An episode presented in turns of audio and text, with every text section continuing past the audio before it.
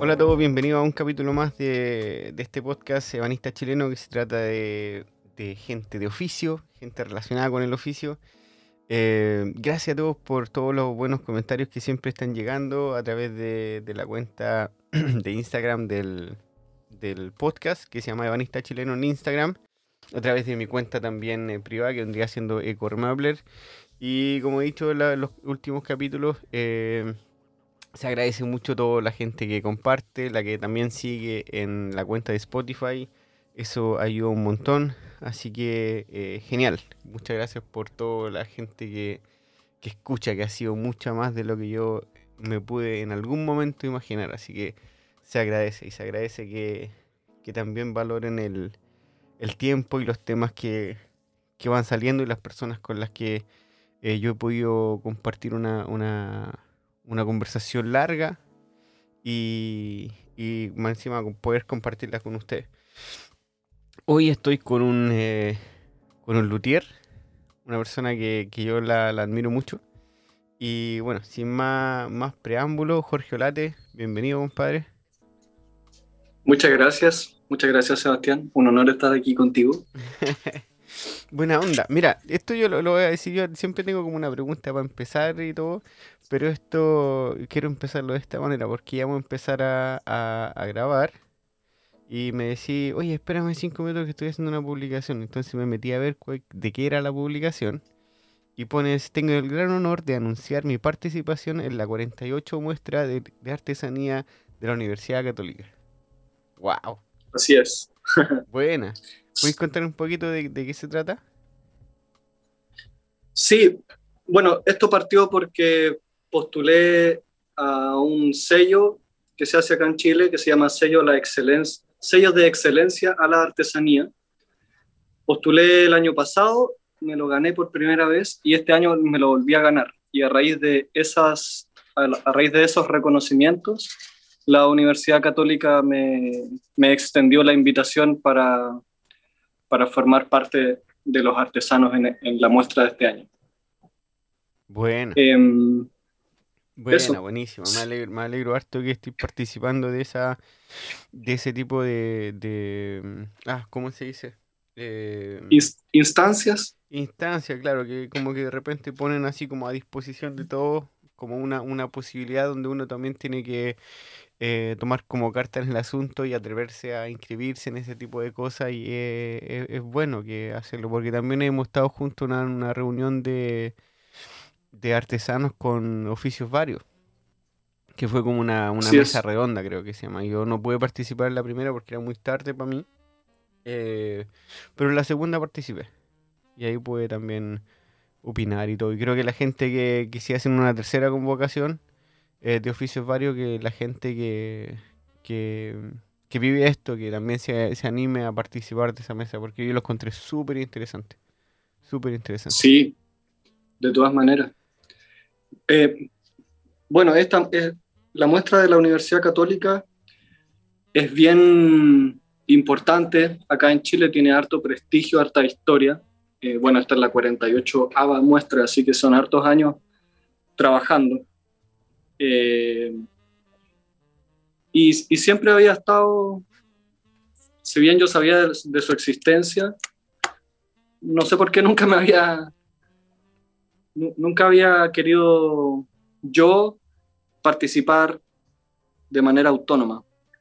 Em, quizás de dejado o a veces cuesta estar en todas partes. La verdad es que igual se hacen hartos eventos y, y, comprometerse con un evento significa justamente eso, comprometer tu trabajo y hay que cumplir cosas que son bien serias y bien difíciles. Por ejemplo, ahora, eh, por todo el tema de la pandemia, la muestra de este año, al igual que el año pasado, va a ser online. Y a ah, raíz de que es online... Es online. Sí, es una, va a ser como una... Va a ser, no como, sino va a ser una plataforma web que va a, tener, a, funcionar por un tiempo limitado del 1 al 7 de diciembre. No manejo en este minuto cómo se llama la página web, pero en las plataformas de artesanía UC, me imagino que ahí van a ir lanzando toda la información al respecto.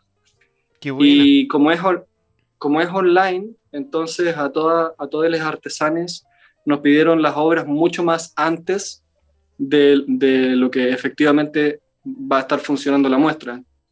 Y eso me significó hacer los seis instrumentos que voy a presentar, o sea que van a estar presentándose y van a estar a la venta. Me tocó hacerlos súper rápido, los hice en un mes, fue de locos. Los terminé hace dos semanas y realmente cuando los terminé fue como, wow, vacaciones, por favor. Claro, y tú tenías harto que hacer, Jorge, porque de eso también vamos a hablar, pero un paréntesis en esta conversación, de algo que me, que me acordé, también me pone a mí, eh, me llena de orgullo, que yo el próximo año voy a participar, la cuenta se llama El-Festival, que es una, muestra con eh, una exposición, eh, con charlas y, con workshops en Barcelona el próximo año, que está organizada principalmente por Germán Peraire y me invitaron a participar. Así que hoy día ya, ya lo hicieron público. La cuenta de Instagram se llama el-festival. Así que para que se vayan informando un poquito. Pero eso ya es julio el próximo año. Julio creo, del 2022. Pero es por ahí. Así que voy a estar participando de eso. Así que, ¿Vas a estar participando con tu trabajo o como, o como ponente? Eh, voy a exponer voy a dar charla y voy a dar curso. Genial, full package. Va a estar Israel, Israel Martín también, la cabra de la escalera. También va a estar eh, Andrea Cortés, de los nombres que me, acuerdo así ahora, pero ahí tienen eh, Germán, weón, es organizadísimo, pero a, no dar más. Y armó una página web y todo esto, así que ahí está toda la información que, que se necesita. Pero bueno, ese era ese era un paréntesis. La persona que convoca aquí hoy eres tú. Em, y estoy súper interesado, hermano, de, preguntarte porque, a ver, ahora te invitaron a esta exposición de la que tú vas a participar, una exposición que, es súper importante, que tiene mucha tradición. Eh, bueno, hace un par de, un par de semanas atrás publicaste que em, que ya cerraste el año, pero eso fue como a mitad de, este año 2021 que ya cerraste el año, que ya no podíais tomar más pedidos. Así que así de, trabajo que has tenido este año, ha sido un, buen año, me imagino, ¿no? Sí, ha sido un buen año. Eh, paradójicamente, con la pandemia, bueno, ha sido difícil, por supuesto, como por temas sociales, eh, pero laboralmente me he visto súper favorecido. Yo siento que todo mi trabajo a lo largo de los últimos años de a poco va dando fruto y el año pasado, por ejemplo, hice muchos buque travels y los, los pude vender todos, eso me salvó varios meses en la pandemia y, y a final del año pasado se matricularon varias personas en mi escuela de lutería. Eh, lo cual este año me ha mantenido súper ocupado. Así que he tenido mucha, mucha pega. Me, me, divido entre ser profe, entre hacer mis propios instrumentos para vender, eh, cosas que, proyectos especiales que me han pedido y también instrumentos para hacer stock, para, para terminar y de ahí se van a la venta. Y además en mi otra empresa que se llama Lutería Nacional, donde, em, donde vendo distintas cosas para colegas artesanes de la madera, principalmente luthieres. Vendo herramientas y maderas y también moldes y plantillas para hacer guitarras y cosas así. Mm. Así que entre esas varias cosas me muevo en la semana y la verdad es que no me alcanzan los días. Mira, eh, es, eh, suena que tiene harto trabajo, eh, que así como ya, loco, descansa un poco, pero a la vez que bacán que tenga harta pega, bueno. Y hay que aprovechar esa, esas olas que, que llegan de repente. Y, y claro, paradójicamente con, con la pandemia como que mucha gente que mucha gente quedó sin trabajo y todo, pero para el, para el artesano eh, como que fue un boom de, de trabajo, así como más posibilidades Sí. que antes. No para todos, obviamente, lamentablemente, pero para algunos que, que sí les dio. Eh, hay un ejemplo aquí en, en Suecia, yo también tengo un podcast en sueco y fui a, a- a conversar con, con dos amigos que ellos también fueron, estudiaron conservación en Mansen y yo les pregunté así, ¿cómo les ha ido? Y me dijeron así como, así como, por la pandemia no hemos parado. No hemos parado. La gente Sí, al fin se sentó en su casa a ver los muebles que podían arreglar. Entonces Sí, se les llenó el, hacia el taller con muebles, con proyectos y también tuvieron que como que hasta cierto punto cerrar el, el, el- así como tenían trabajo como para un año más. Como ellos trabajan en conservación, no era solamente trabajos de muebles que le llegaran ahí, sino que también iban, no sé, a, hacer trabajos de conservación a, un castillo o a una iglesia, a una catedral, cosas así. Entonces fue, fue increíble. Y a ti más o menos te ha pasado lo mismo, que has tenido tus cursos, tu, tu trabajo y todo, y sea, eh, es bueno eso, que se esté valorando harto y que tenga eh, una producción constante. Pero te quiero llevar un poquito más atrás, Jorge. Porque yo sé, nosotros, nosotros nos conocimos el 2017. Tú fuiste a, a una charla, Una charla que di. una charla que di en la, de- en la Universidad de Diego Portales. Y ya bien nos habíamos conocido. Yo una vez buscando madera de avellano, di con tu con un charango que hiciste tú. Sí, mi tercer charango. Un charango en, en Avellano que yo lo miré, fue como, guau, qué bonito, y ahí me acuerdo que te, te empecé a escribir y todo, y ahí demos, eso fue antes que yo viajara a Chile. Entonces después en Chile nos conocimos, y, y yo te conocí, yo, fui, yo te visité en, en tu casa. Eh, bueno, ya se escuchó que Jorge tiene, que tiene perros eh, en la casa, que tiene mascotas. Y yo le tengo fobia a, lo- a los perros. Así que Sí, sí, me acuerdo que fue tema. Sí, sí, fue tema porque yo llegué y, y muerto miedo. Y el Jorge así que me dice, no hace nada. Yo así como, no hace nada, que se comió un niñito. no, no, pero eso claro, una persona que tiene como fobia o miedo eh, eh, es si los perros son amables o no, como que poco importa porque ya es la imagen. Entonces estaba súper nervioso. Y bueno, gracias a mí los perritos tuvieron que sufrir un, un ratito, tuvieron que estar un ratito encerrados. Así que le, agradezco esa, esa parte. Pero a, do- a lo que quería llegar yo es que yo te conocí en un taller pequeñito. Que tenía, a ver, si, si no me falla la memoria, quizás tenía... tres Tenía por 20 tres, metros cuadrados. Sí, tres por tres, sí, claro. 3, por 3 más o menos.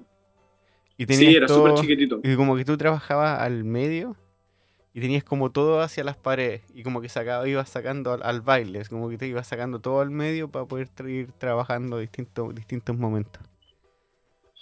De hecho, claro, acabo de decir 20 metros cuadrados, no, era mucho menos, eran, eran 12, eran menos de 12 metros porque era de 3 por 4 la, la habitación. Dale. Y, y claro, tenía un escritorio grande, mi, mi prensa y todas las máquinas con ruedas. Entonces, cuando ocupaba las máquinas, justamente las sacaba al medio, las ocupaba y las volvía a guardar. Era Mm. bien caótico. Y, y después me quise extender a una habitación que había al lado. Esta, esta es la casa de mi abuela, en la que habito hoy actualmente. Y, y me quise expandir a esta, a esta habitación de al lado, pero la verdad es que esta habitación tampoco estaba bien terminada, nu- nunca estuvo bien terminada, originalmente era el patio de la casa.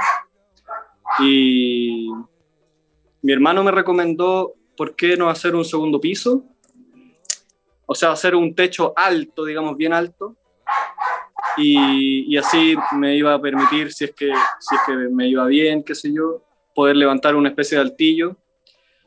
Y eso fue una propuesta muy, a- muy al aire. Se escucha mi perra, ¿cierto? Ahora Sí. está jugando con la otra perra. la, vamos, la vamos a mandar castigar por hoy día. Y, y nada, pues me, me, me subí a la micro, me, me subí a la micro con, con su consejo y dije, ya, en verdad, si, si voy a hacer una pequeña ampliación, mejor hacer una ampliación buena. Y menos mal que hice esta weá antes de la pandemia, porque me acuerdo que me conseguí las lucas y invertí como 3 millones de pesos en hacer esta ampliación. La construí yo misma con, con mi hermano. Eh, y ahí levanté este techo bien alto y este, este segundo piso. Entonces ahora pude, dividir. Eh, en el primer piso tengo las máquinas y la siloteca, que es la biblioteca de palos. Em, y en el segundo piso tengo mis escritorios y, todas las herramientas manuales. Entonces, en el mm. primer piso es harto polvo, harto ruido. Y en el segundo piso hay un poco más de paz, eh, excepto cuando los bomberos pasan y las perras se ponen ahí. Pero, pero es súper pacífico en verdad. Sí. Y es súper agradable tener las máquinas y, las herramientas manuales separados, porque mm. eh, abajo tengo mi Arturito, que es la máquina CNC, y esa weá sí que mete ruido, y, mm. y, cuando lo prendo no solo está ella funcionando, sino que también está el colector de polvo, entonces mm. es un agrado poder estar en otro ambiente y dejarla, dejar a la máquina trabajando sola.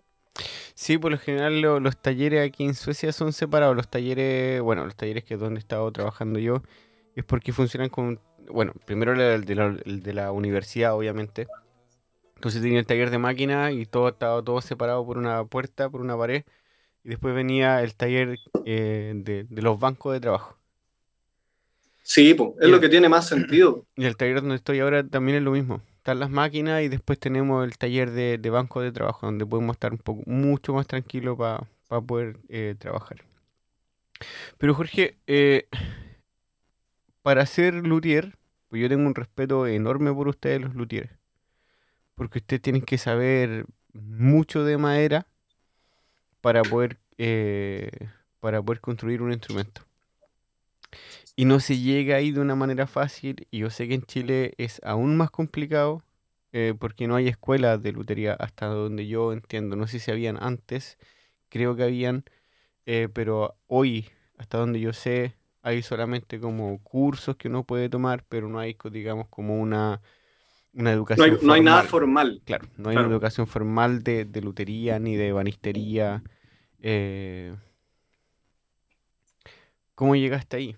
¿Cómo empezaste? Porque eso, eso es lo que te iba a decir antes. Yo sé que tú empezaste en algún punto eh, estudiando diseño, pero después te fuiste buscando, conejeando un poquito y, ya te, decidiste a, trabajar, o sea, a aprender lutería y empezar después con esto de lleno. Sí, bueno, eh, completando un poco lo que dices sobre el escenario en Chile también es el mismo escenario en toda Latinoamérica, de como falta de falta de cultura en relación a los oficios. Eh, los oficios debieran ser una, uno de los pilares o si no la columna vertebral de la sociedad, de, de, cualquier sociedad en el mundo, porque en el fondo eh, imagínate a Adán y Eva, por decir cualquier cosa, en el fondo una sociedad que se está creando eh, en la antigüedad, digamos. Si necesita una vasija, entonces se construye la vasija. Si necesitas alimento, entonces se construye un huerto. Eh, si necesitas transportarte, transportarte, entonces se construye, no sé, la montura para el caballo. Y así todas las cosas que son las necesidades Em, las necesidades artificiales que nosotros mismos vamos creando, justamente las creamos como humanidad. Entonces, separarse, que la, que la sociedad moderna se haya separado de los oficios, eh, es fatal. Y eso nos conduce, por supuesto, a la destrucción de nuestros ecosistemas y a la destrucción social, porque por eso hay pobreza, por eso hay aburrimiento y, y todos los problemas que nos enfrentamos como sociedad actual, yo creo que se basan en que no tenemos idea cómo relacionarnos con nuestra naturaleza. Mm. Y eso es el oficio para mí, en el fondo, saber cómo relacionarte con tu ecosistema. Claro, porque yo creo que si hacemos, perdón, si hacemos un paréntesis antes de, la, de, tu respuesta a, mi pregunta, yo creo que, que la gente de oficio tiene que preocuparse por, por, por mucho, o sea, eh, y creo que antiguamente era aún más, porque nosotros yo creo que la generación nuestra por ahí la tiene más fácil porque tú podéis comprar madera determinada, podéis conseguir herramientas determinadas, y antes, no sé, yo creo que por 50 años atrás todavía tenéis que tú mismo hacerte tus herramientas para algo determinado. Eh, claro, ahora uno también la hace, pero quizás más por gusto que por, por necesidad. Eh, em, y antes, no sé, pues, dependiendo del, del, oficio al que tú te, al que tú te dediques, eh, si tienes, por ejemplo, como eres tejedor en mimbre, tienes que preocuparte cómo creció ese mimbre, tienes que cortarlo, tienes que coserlo, tienes que pelarlo, tienes que, tienes que dividirlo, tienes que cepillarlo para después poder ocuparlo y más encima tienes que saber toda la técnica para poder, para poder tejer. Entonces no es solamente así como ya compras algo, como que vas a la tienda y hoy día se me ocurrió eh, que voy a, a tejer en mimbre, qué sé yo. Entonces es eh, complicado, va, creo que ese traspaso de, conocimiento de generación en generación es súper importante. Es tremendamente importante. Y al menos en Chile hoy que estamos redescubriéndonos culturalmente, eh, nada, pues se están formando estas escuelas que son, somos escuelas completamente informales, mm pero no por eso menos serias. Y, y nada, pues es, ese conocimiento el que, el que buscamos restablecer. Y, yo no busco que todas las personas seamos eh, gente de oficio, pero sí es importante manejar cierto grado de conocimiento de, cómo se fabrican las cosas que nos rodean, mm. todo lo artificial que nos rodea. Todo, esa, todo lo artificial que nos rodea fue fabricado por alguien. Y, y es importante que sepamos al menos un cachito de esa historia de construcción de los objetos que nos rodean, porque así y solo así podemos valorarlo en vez de ningunearlo. Porque hoy día vivimos en la cultura de lo inmediato, donde todo es desechable, entonces si, si se te echa a perder algo, vaya y lo cambiáis, porque no te importa lo que está detrás, ¿cachai? No te importa botar el celular y que hayan destruido, no sé, un cerro para sacar un poco de litio, ¿cachai? Porque no, no estamos en ese proceso. Eh, lo mismo sucede con las dietas cárnicas, que nadie va al matadero a ver cómo, cómo matan a los animales, entonces en el, en, en el fondo nos da lo mismo, ¿cachai? Eh, y así. Pero bueno, volviendo a, tu, a, tu, a la pregunta que me hacías, eh, me picó el bichito de la lutería cuando yo estaba estudiando diseño industrial en la Universidad de Chile. Y un chico de un ramo me propuso hacer un bajo, o sea, un instrumento cualquiera. Y, y me convenció mostrándome el, el, bajo eléctrico que él había hecho el año anterior. Porque cuando me lo dijo oralmente, yo no tenía idea qué era la lutería, no tenía idea qué era la construcción de instrumentos musicales, entonces no, me lo dijo y yo no le presté ninguna importancia, pero cuando me mostró el instrumento que él había hecho, lo tomé con mis propias manos y, ese acto me llegó muy a la fibra. Eh, me acordé de mi abuela incluso, cuando muy chiquitito quise aprender a tocar guitarra y descubrí que en verdad no tenía muchos dedos para el piano. O sea, como todo hay que, hay que dedicarle el tiempo suficiente a algo si es que uno quiere que salga bien y yo no se lo dediqué. Eh, pero me acordé, me acordé de esas instancias cuando pequeño de mi relación con la guitarra. Y como nunca fui guitarrista, igual siempre tuve el bichito, pero no sabía cómo abordarlo. Y cuando tomé el instrumento de mi amigo en las manos, eh, claro, fue una sensación bastante increíble y, y muy profunda. Entonces no tuve más remedio que hacerle caso al ayudante del ramo y hacer un instrumento.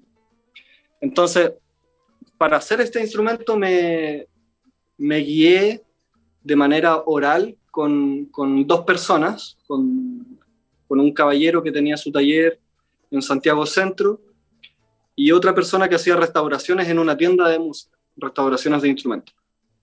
Y ellos, ellos eh, esas dos personas me, me daban tips, me daban instrucciones por escrito de, alguna manera, o sea, me daban instrucciones y yo tomaba apuntes en un, en un, cuaderno y después con esas instrucciones yo llegaba al taller de la universidad y fabriqué, empezaba, empezaba a traducir, digamos, la información y, y ponerla en práctica. Entonces, el proceso de ese instrumento fue bien autodidacta y igual yo sentía de que necesitaba una instrucción más formal, más de maestro-aprendiz. Entonces les pregunté formalmente si, si me podían aceptar como ayudante o como aprendiz. Y también como buen chileno nunca me dijeron que no derechamente, pero sí se hacían los hueones y, me, y, y en el fondo tenían que preguntarle a otras personas o, o, ver si me iban a recibir o no, pero nunca me dieron una respuesta, así que finalmente entendí que, que no. Y, entonces seguí por las mías, terminé el primer instrumento y eso, ese primer instrumento me sirvió de guía para realizar el segundo, bajo, que me iba quedando por mucho mejor camino que el primero. Ahí yo ya tenía la intención de hacer un instrumento para vender. Por lo este tanto, tenía que cumplir ciertos, ciertos estándares. Esto fue el primer instrumento y yo lo terminé en enero del 2010. Vale. Y el segundo instrumento lo hice en, en, todo, en, en todo lo largo del 2010 y lo terminé lo terminé como en enero del 2011, más o menos. Mm. Y terminando este, este, segundo instrumento, buscando unas piezas electrónicas, llegué por casualidad a la, a la escuela de lutería de Jorge Bol Vargas. Y haber llegado a esta escuela también fue un acto que me cambió la vida, porque era la primera vez que yo entraba a un taller de lutería, como tal, con olor a cedro, con olor a palo santo, eh, con herramientas, con mucha viruta, con muchos instrumentos en, proceso colgados, y también habían otros estudiantes trabajando sus propios instrumentos. Entonces, llegué y, y todo, esa, todo eso fue muy, muy especial para mí como que encontré un lugar que me hacía mucho sentido eh, a, nivel emocional. Y Jorge me propuso hacer, como sumarme a, su curso de construcción de guitarra de manera express, porque el curso duraba todo un año y, ya, el año 2010 estaba terminando. Y... No, mira, estoy errado en los tiempos. Esto fue el 2011, porque el 2011 también hubo una revolución eh, pingüina de estudiantes y me acuerdo que yo participé en esas tomas y en esas revoluciones. Entonces sí, fue el 2011. Y entonces estaba terminando el año 2011, el, el curso de guitarra ya estaba bien avanzado, pero como yo ya tenía experiencia, mi profesor Jorge Bol me tuvo fe y me dijo, no, tú podías hacer este taller en la mitad del tiempo, así que ven dos veces a la semana y hacemos tu guitarra en tres meses. Y así que fabriqué mi guitarra, en, en verdad la fabriqué en cuatro meses. Entonces, eso me abrió mi mundo eh, de entendimiento de maderas, porque justamente yo no me, no me, había querido acercar a los instrumentos acústicos porque me daba miedo eh, el hecho de que yo no entendía cómo funcionaban los instrumentos por dentro, no tenía idea de los esqueletos que necesita una guitarra para funcionar, ni nada. Entonces por eso estaba haciendo instrumentos eléctricos. Y si no hubiera conocido la escuela de Jorge Gol, probablemente hasta el día de hoy seguiría en eso. Eh, y bueno, ahí construí mi guitarra en cuatro meses, en, en enero del 2012 ya la tenía lista y ese mismo año me quedé trabajando bajo el alero de Jorge como, como ayudante y aprendiz y fabricamos alrededor de seis cuatro venezolanos. Eh, y eso fue como mi, mi formación formal en mm. lutería. Y después de eso, ese año 2012 yo ya me había enamorado completamente de la lutería y me había paralelamente desencantado y decepcionado mucho de la carrera de diseño en la Universidad de Chile. Entonces dejé los estudios Mm. de, universitarios para dedicarme a la, a la madera 100%. Y en ese, en ese lapsus, un compañero de la escuela de lutería, Antonio Zurita, yo le conté eh, cuáles eran mis planes y, y él que estaba formando su taller de lutería, me invitó a formar parte eh, de su taller, así que me contrató para que yo trabajara ahí una vez por semana. Y eso si bien fue un trabajo, fue un trabajo como de un año o quizás un poco más, eh, para mí también fue una formación porque yo era súper pendejo y con el Zurita aprendí quizás no tanto de lutería porque nosotros el Antonio y yo sabíamos lo mismo, entonces íbamos aprendiendo juntos, pero con él aprendí puntualidad, aprendí compromiso, eh, ¿Te puedo no sé, una- relacion- una relacionarme con personas. Sí, dime, por favor.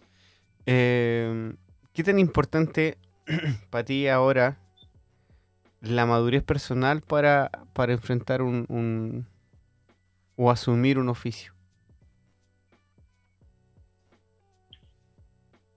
Eh, bueno, yo lo veo también con mis estudiantes. Eh, quizás más, mis estudiantes más jóvenes se van a enojar o qué. Pero poseer de alguna manera madurez emocional es importante porque uno sabe lo que quiere. Uno sabe qué tan fuerte quiere las cosas. Cuando uno es más joven, está ahí más abierto a que cualquier cosa puede suceder y, y uno, yo mismo decía, bueno, no sé lo que va a suceder más adelante, entonces cual- lo que suceda, voy a tirar mis energías para allá y si no, las tiro para otra parte. Pero van pasando los años y uno se va enfocando cada vez más en las cosas que hace. Y, y entonces, por ejemplo, mis estudiantes eh, mayores están asistiendo a las clases de lutería y paralelamente se están armando su taller en sus casas, ¿cachai? Ah, bueno. Eh, y eso no sucede tanto en, en las generaciones menores. Como que ahí es más lento el proceso. Eh,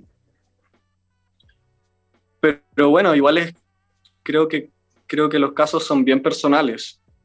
Si bien yo era pendejo y, o sea, cuan- cuando, me, cuando recién ingresé a la lutería era súper cabro, tenía 20, 21. Igual yo sabía que la lutería me gustaba y por eso dejé la carrera, si no, no lo hubiera dejado. Entonces, Mm. igual mi compromiso estaba. Pero. ¿Te puedo preguntar qué te dijo tu, tu círculo más cercano al dejar, decidirte dejar una carrera universitaria por, por jugártela por un, por un oficio, por una carrera que también una carrera profesional, eh, pero que no tenéis como una educación formal, como lo que dijimos en un principio, sino que tenéis que ir recolectando información. eh, Sí, y no hay ningún respaldo tampoco. Porque No. de hecho, de hecho me han invitado a hacer clases a universidad y no puedo, porque no tengo ningún cartón que certifique que yo sé lo, lo que sé lo pasa lo mismo. o que hago lo que hago.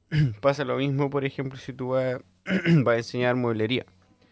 Eh, el ebanista más capo de Chile, un ejemplo, eh, no puede dar clases de mueblería.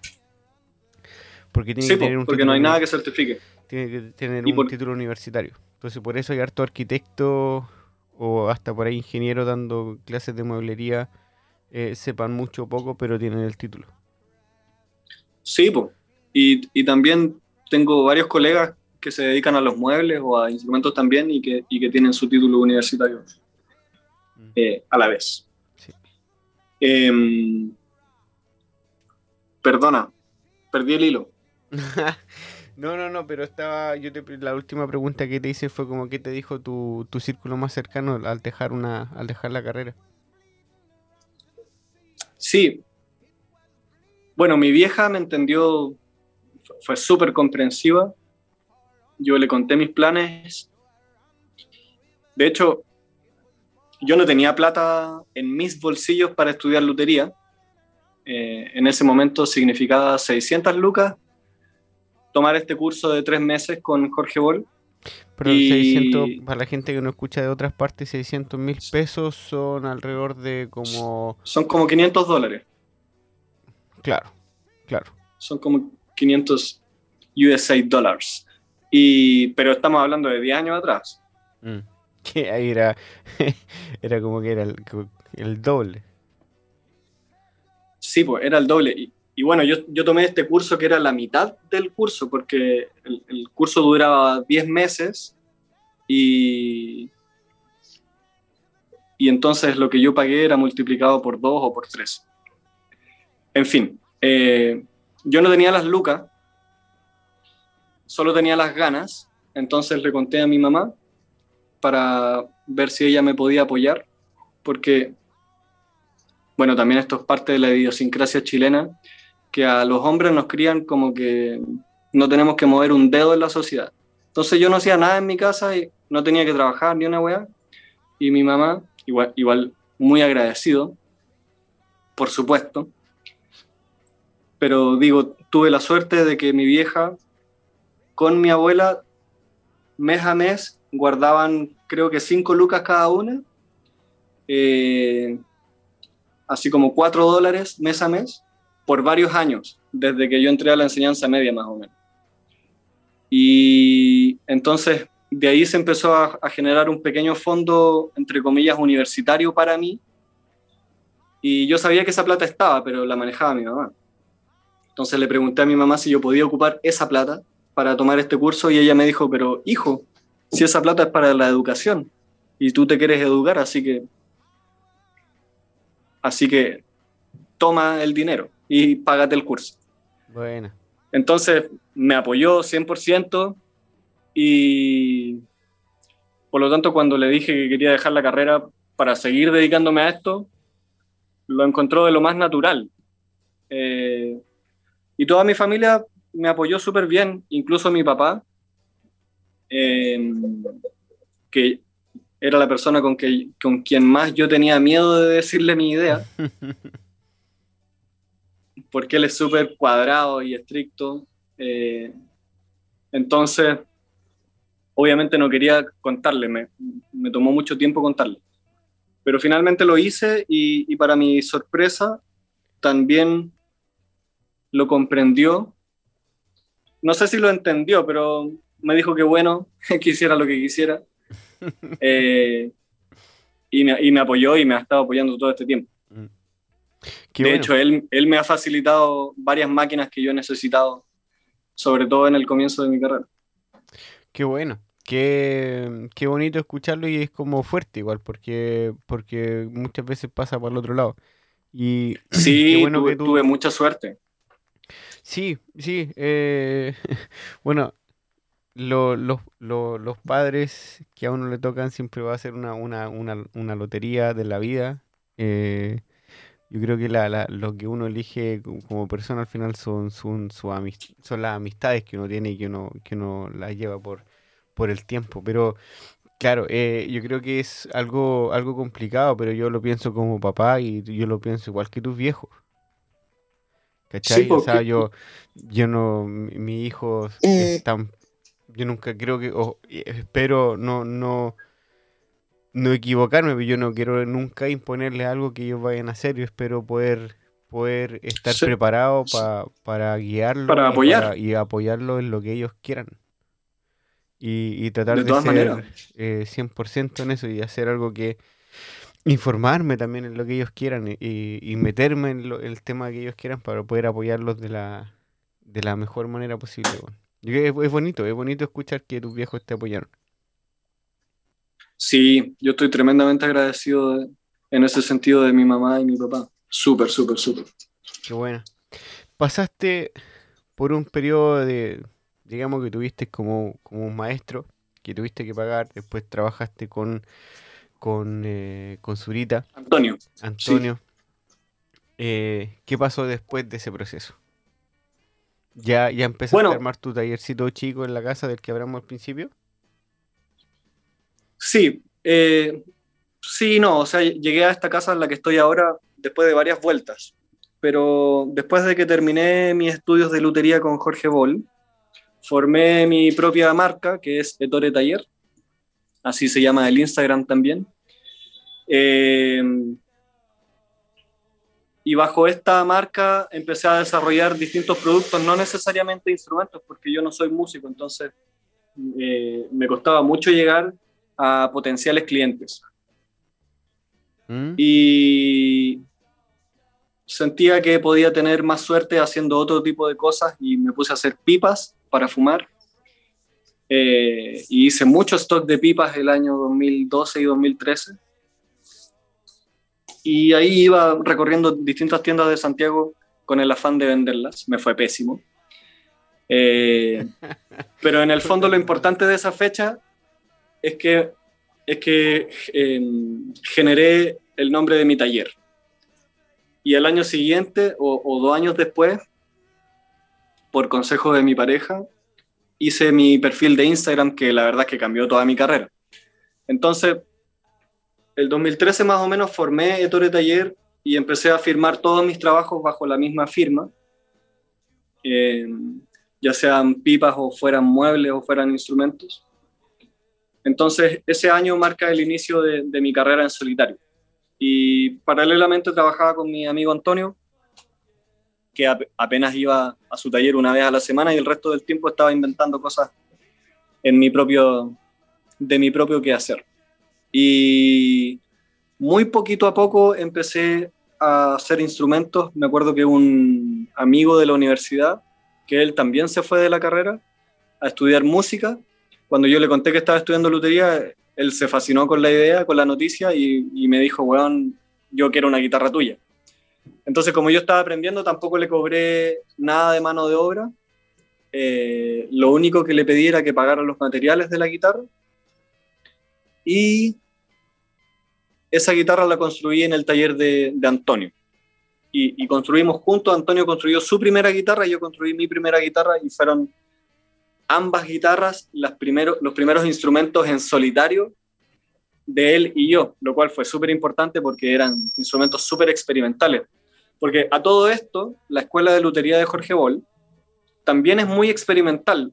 Si bien yo construí una guitarra clásica, es clásica entre comillas, porque no era de ningún plano, no era de ningún guitarrista clásico como tal, sino que es más bien lo que se conoce como guitarra criolla, en el fondo como una guitarra latinoamericana con, con fines musicales latinoamericanos, o sea, una guitarra que tiene pocos agudos, que, que resuena mucho, que tiene hartos graves, eh, pero que a la vez es, un poco tosca, como es, una guitarra de, caja ancha, de mango ancho.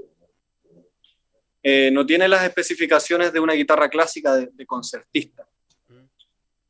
Y, y, asimismo entonces el esqueleto interno de la guitarra también era bien experimental. Yo me acuerdo que en las clases de lutería de Jorge, donde estábamos construyendo la guitarra por dentro, él me decía, ya, eso va ahí, ah, no, mejor que vaya allá. Pero no había ningún plano, eran solo las instrucciones orales de él.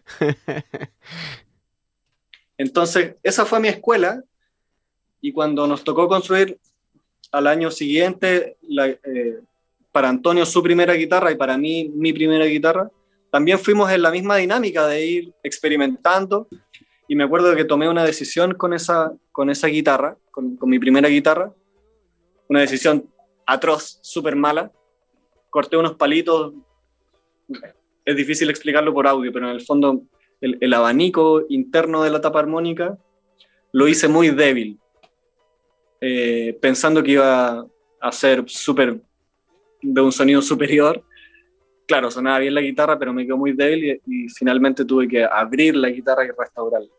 Porque la, presión años, después. Que... La presión que producen las cuerdas es, bastante, ¿no? Son como una cierta cantidad de, kilos cada, cada rasgueo que, hace el, el, músico, ¿no? Sí, Sí, mira, las cuerdas en reposo, cuando está la guitarra afinada, igual depende del tipo de cuerda, pero las cuerdas de nylon en general de tensión normal suman en total, las seis cuerdas suman alrededor de 45 a 48 kilogramos de tensión. Pero eso es en reposo, cuando la guitarra está sin tocar. Mm. Yo desconozco qué sucede en esa tensión cuando la guitarra es tocada. Yo creo que cuando sale del reposo la tensión puede, podría aumentar. Pero en general son 50 kilogramos de tensión eh, que está resistiendo el puente de la guitarra, o sea, es arte. Y bueno, eh, volviendo a la historia, empecé mi carrera en solitario, paralelamente trabajaba con Antonio y y muy de a poquito empecé a hacer estos instrumentos. Entonces, esta guitarra fue mi primer, o sea, fue mi primer instrumento como acústico. Eh, y al año siguiente, otro amigo de la universidad me pidió un charango y también fue la misma política, le cobré súper barato porque era mi primer charango. Eh, y también construí cuatro venezolanos en conjunto con el dueño de la boutique del Luthier. La boutique del Luthier es una tienda acá en Chile de, de insumos para lutería y el dueño es Emilio Escalona. Que él trabajaba en conjunto, o sea, también tomaba clases y era como un poco auspiciador de, de la escuela de lutería de Jorge Bol, porque Emilio y Jorge son compatriotas de Venezuela. Eh, y ahí yo conocí a Emilio, entonces años después nos pusimos a trabajar juntos en la construcción de estos instrumentos, con el plan de venderlos en la tienda, lo cual finalmente nunca fue, eh, pero me sirvió a mí como experiencia de, de, poder empezar una guitarra, un charango y también cuatro venezolanos que son los instrumentos que hoy día más me llenan. Eh, o sea, me llenan así emocionalmente hablando, los que más me gustan construir. Jorge, pero ¿qué, qué, sentís tú, por ejemplo, ahora que te, que te llega un pedido, por ejemplo, de una guitarra? Ponle, una guitarra, hablemos de una guitarra. ¿Cómo, cómo, cómo lo tomáis tú? Que, que el tiempo de que, de que fuiste aprendiz, que te costó, que por ahí tuviste que hacer pipa, y hoy te llega un pedido de, de, de guitarra. O sea, yo siempre digo que, o sea, lo que, quiero que partí diciendo eso, que yo admiro mucho a los a, los luthieres porque, porque ustedes tienen que saber un montón. Pero porque, a ver, como, como tú mismo dijiste recién, las cuerdas producen una cierta cantidad de, de, tensión, hay como un peso sobre la, la, guitarra, el puente, o la misma tapa, que la tapa es, delgadísima, se ve súper súper delgadita. Em, aparte que tiene las guitarras también tienen un tiempo como, lo voy a decir en, en idioma común y silvestre, que es como un tiempo de amasado también, ¿no? Que la tapa tiene que vibrar cierto tiempo para que se vaya soltando.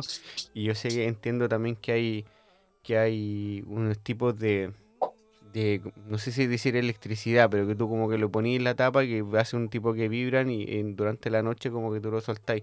Pero también el luthier elige que el, que el músico vaya soltando también su propia guitarra.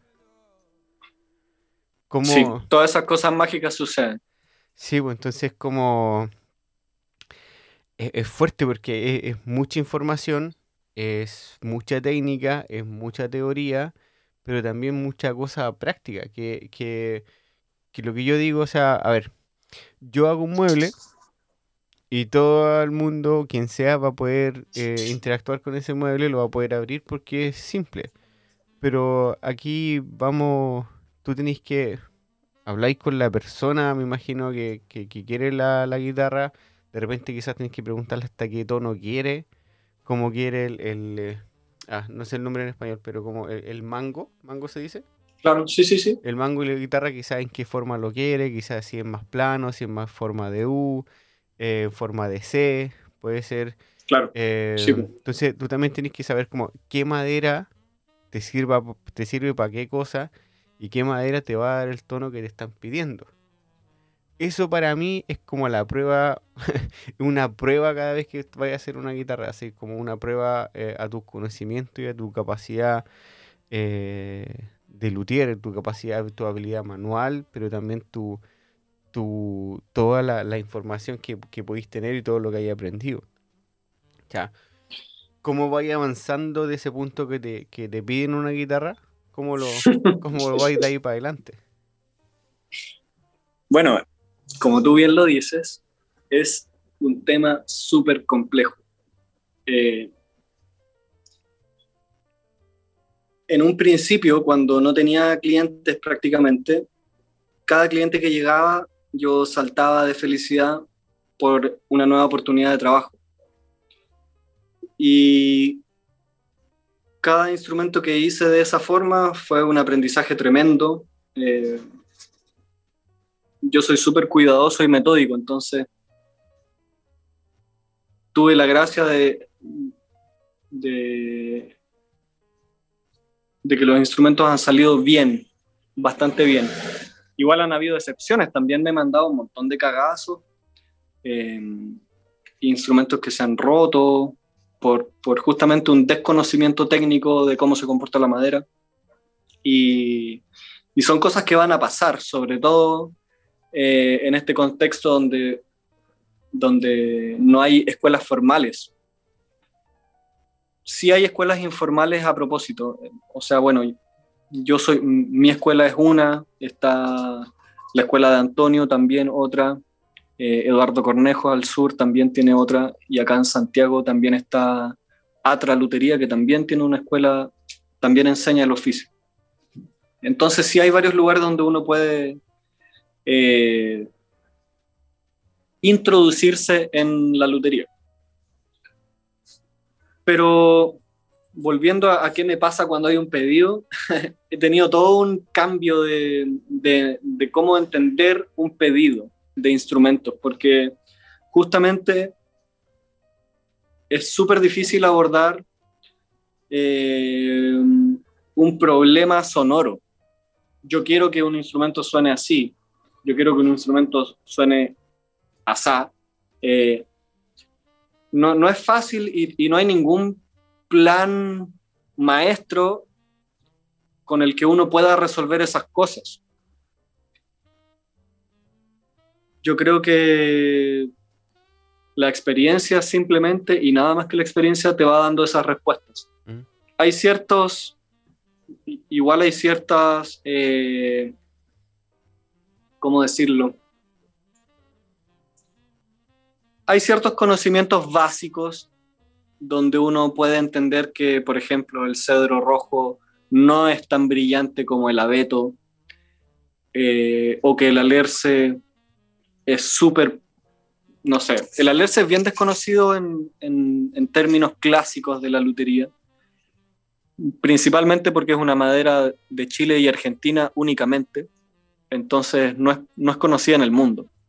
Y... aparte ahora es, como prohibida, prohibida cortarla, ¿no? La madera que es, sí, es la que, que alguna vez se cortó y la que ustedes pueden rescatar para ocuparla. Sí, pues de hecho la madera que yo tengo es de árboles que ya están que ya que se han pillado caídos por tormentas o cosas así, o madera rescatada de profundidades, digamos de lagunas o cosas así, o eh, tocones, el tocón es, o, en Chile se le llama tocón al, al remanente que queda cuando tú talas un árbol. Los alerces, al igual que todos los pinos que son bien altos, bueno, el alerce es una cupresácea, pero igual es un árbol tremendamente alto y como es tan alto también tiene raíces muy profundas. Entonces, si tú excavas, te vas a encontrar, entre comillas, con un árbol de cabeza, mm. tierra baja. Entonces, también puedes extraer digamos, también es legal extraer tocones. Y desde ahí es la madera de alerce que yo he rescatado.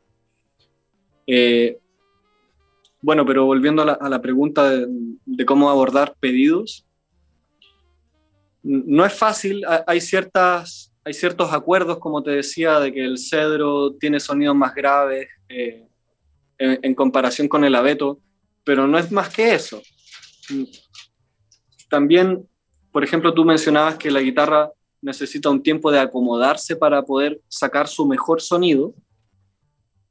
Efectivamente, eh, para quienes, dirigiéndome a, quienes no tienen idea de guitarra, eh, la guitarra produce el sonido en su cara frontal. Es decir, cuando uno mira una guitarra de frente, donde está la boca, ¿cierto? el agujero que está detrás de las cuerdas, esa tabla que contiene el agujero y que también contiene el puente, que es donde se amarran las cuerdas, eso se llama tapa armónica.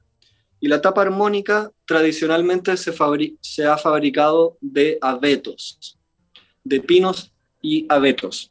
Eh, la madera más tradicional es el abeto europeo, la Picea avis, Picea avies, y esa madera es muy, si bien es poco densa, o sea, tiene aproximadamente 450 kilogramos por metro cúbico, es una madera de densidad mm, baja o baja media. Si bien es de madera es de baja densidad, es una madera muy firme. Por eso se utiliza en las tapas armónicas porque son se ocupan tablillas muy delgadas que tienen que soportar harta tensión y que a la vez tienen que vibrar. Entonces tienen que ser maderas que permitan aquello. Y el pino, el, abeto, esta Picea avis, suena muy agudo, es una madera bastante dura, eh, bien firme longitudinalmente y transversalmente es un poco menos firme que longitudinalmente. Pero en el fondo da sonidos bastante agudos, bastante brillantes. Eh, y esta madera toma le toma mucho tiempo acomodarse a la tensión de las cuerdas. Le toma aproximadamente 10 años de ser tocada todos los días la guitarra para que logre su mayor proyección musical, por decirlo de alguna manera, para que logre su mayor volumen, su mayor riqueza en armónicos, etc. A diferencia de otras maderas, por ejemplo, la, otra madera que se ocupa tradicionalmente es el cedro rojo de Canadá, que se llama tuja plicata. Y, el cedro tiene la particularidad de, no ser tan firme longitudinalmente, no no ser tan firme en comparación con el abeto, pero sí ser mucho más firme transversalmente. Y eso, y bueno, y también es un poco menos denso que el, que el abeto. Eh, los cedros más densos llegan a 390 kilogramos por metro cúbico. Y eso le permite a la madera poder entregar un registro sonoro mucho más grave. Igual se pueden lograr agudos, de hecho se logran, pero los graves adquieren mucho, más, mucho mayor presencia. Y esta madera no requiere tanto tiempo para sacar lo mejor de sí. De hecho, cuando tú le pones las cuerdas al cedro, el cedro ya, ya está en su mayor plenitud. ¿Cachai? No necesitáis esperar. Entregado. Entregado. Y es algo bien loco de observar, como el comportamiento de las maderas. Eh, porque en una tenéis que esperar 10 años, ¿cachai? Mm. Para lograr, lograr una respuesta completa de todo lo que la madera tiene para entregar versus la otra es automática. Eh, entonces ahí se van haciendo ya ciertas diferencias de, qué cosas toma uno en cuenta a la hora de construir un instrumento. Mm. Y acá en Chile y en Argentina también, que está el alerce, a todo esto en Europa también existe el alerce. No sé cómo se llama científicamente, pero sé que existe. Y no sé por qué no se ocupa como en instrumentos musicales. No cacho. Eh, bueno, ese fue el paréntesis. Pero yo te tengo que interrumpir ahí porque te, te, te pusiste a hablar de las maderas y nos diste el nombre en, en latín de las maderas y esa, eso no, eh. no, no es gratis.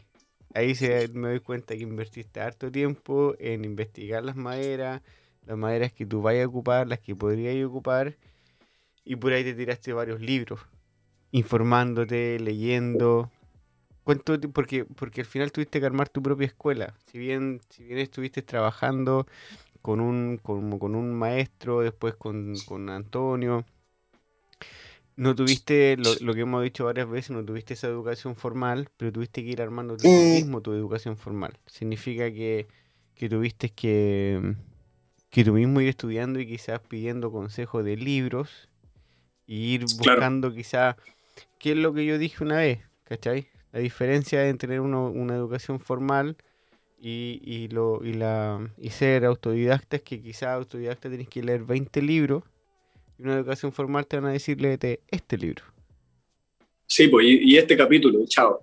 Claro, una, una, algo así, claro. A lo que voy con eso es que la información está mucho más, eh, está mucho más filtrada, está mucho más, más concisa y, parte al revés, porque tú partís como de adentro, o sea, perdón, de afuera, de bien de afuera hacia adentro para llegar a un punto.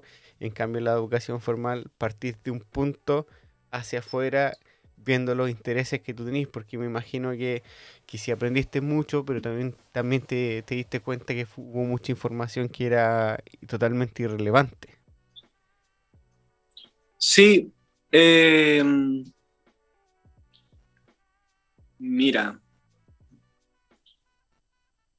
la mayor parte de mi conocimiento técnico lo he generado a partir de la práctica, de, del quehacer y de equivocarme. Y a medida que me he ido equivocando, he investigado teóricamente en libros, en internet, cosas así. ¿Por qué te equivocaste? Entonces, en el fondo, cuando he buscado información escrita, no he partido de lo general, sino que voy al problema específico porque, porque esa investigación responde a un problema que yo ya tuve. En el fondo, no sé, que se me rajó una tapa, que la madera no la puedo doblar como yo quiero, cosas así. Eh, por lo tanto, mi, investigación escrita, o sea, mi investigación de, cosas escritas, tampoco ha sido tan amplia. Eh, no, mentiría si dijera que tengo una gran biblioteca con libros de lutería, porque, o sea, sería la mayor de las mentiras. Tengo en este momento... Yo, yo me compré como cinco, porque tuve que, dije, ya voy a hablar con Jorge, tengo que estudiar un poquito para para poder tener una, una, una, una, conversación un poquito como a la altura de lo que de lo, de, lo que yo te admiro, de lo que yo admiro el trabajo que tú haces. Entonces dije, yo no puedo ir y, solamente, eh, ¿cómo decirlo? Eh, preguntarte todo a ti, sino también tratar de aportar algo con un poquito más, más con unas preguntas un poquito más, más con más base. eso eso en teoría. Sí, bueno, tengo un libro impreso que es, eh, es como la Biblia de la lutería en, Latinoamérica, porque está en español y está escrito por un argentino que se llama, que se llama La guitarra mágica de Ricardo Lousao. Mm. Y está bien choro el libro si es que uno no tiene idea de lutería, es como la Biblia. Es un método de construcción de guitarra, entonces explica bastante bien prácticamente todos los aspectos que uno tiene que manejar para construir una guitarra. No, pero antes de ir, irnos a los libros y a las bibliografías, quería terminar con las maderas, como respondiendo a cabalidad tu pregunta de cómo enfrentar los pedidos, porque me faltó mencionar el alerce, que el alerce está súper poco estudiado en la bibliografía de lutería, justamente porque no corresponde a las maderas que se utilizan clásicamente. ¿cachai? Es como una madera moderna, por decirlo de alguna forma. Y, y es súper raro porque el alerce es de una especie completamente distinta a los pinos y a, y a los cedros. Es una, como había dicho antes, es una cupresácea, que yo como no soy botánico en verdad no tengo idea de lo que significa cupresácea. Pero, pero sí entiendo sí como he trabajado la madera, entiendo lo distinta que es de un cedro rojo y de un abeto. Eh, es, la, primero decir que la, el alerce es una madera imputrescible, es decir, tú la puedes dejar olvidada ah, en el fondo de, la, de una laguna y no le va a pasar nada. En 100 años o en 1000 años va a estar intacta. Y eso se traduce cuando, cuando tú la trabajas en, en, tu mesón, te pones a cepillarla y te das cuenta por qué es imputrescible, porque la hueá tiene una resina que no solo, no solo hace que el agua no le entre, sino que es súper abrasiva, los filos de los cuchillos, eh, se, el, filo se va muy rápido la resina de la madera queda pegada en, la cama del, cepillo, entonces cepilláis tres veces y tenéis que, tenéis que limpiar el cepillo completo porque es imposible seguir trabajando si no lo haces. O si queréis lijarlo, la lija te queda completamente eh, empastada por esta resina que tiene.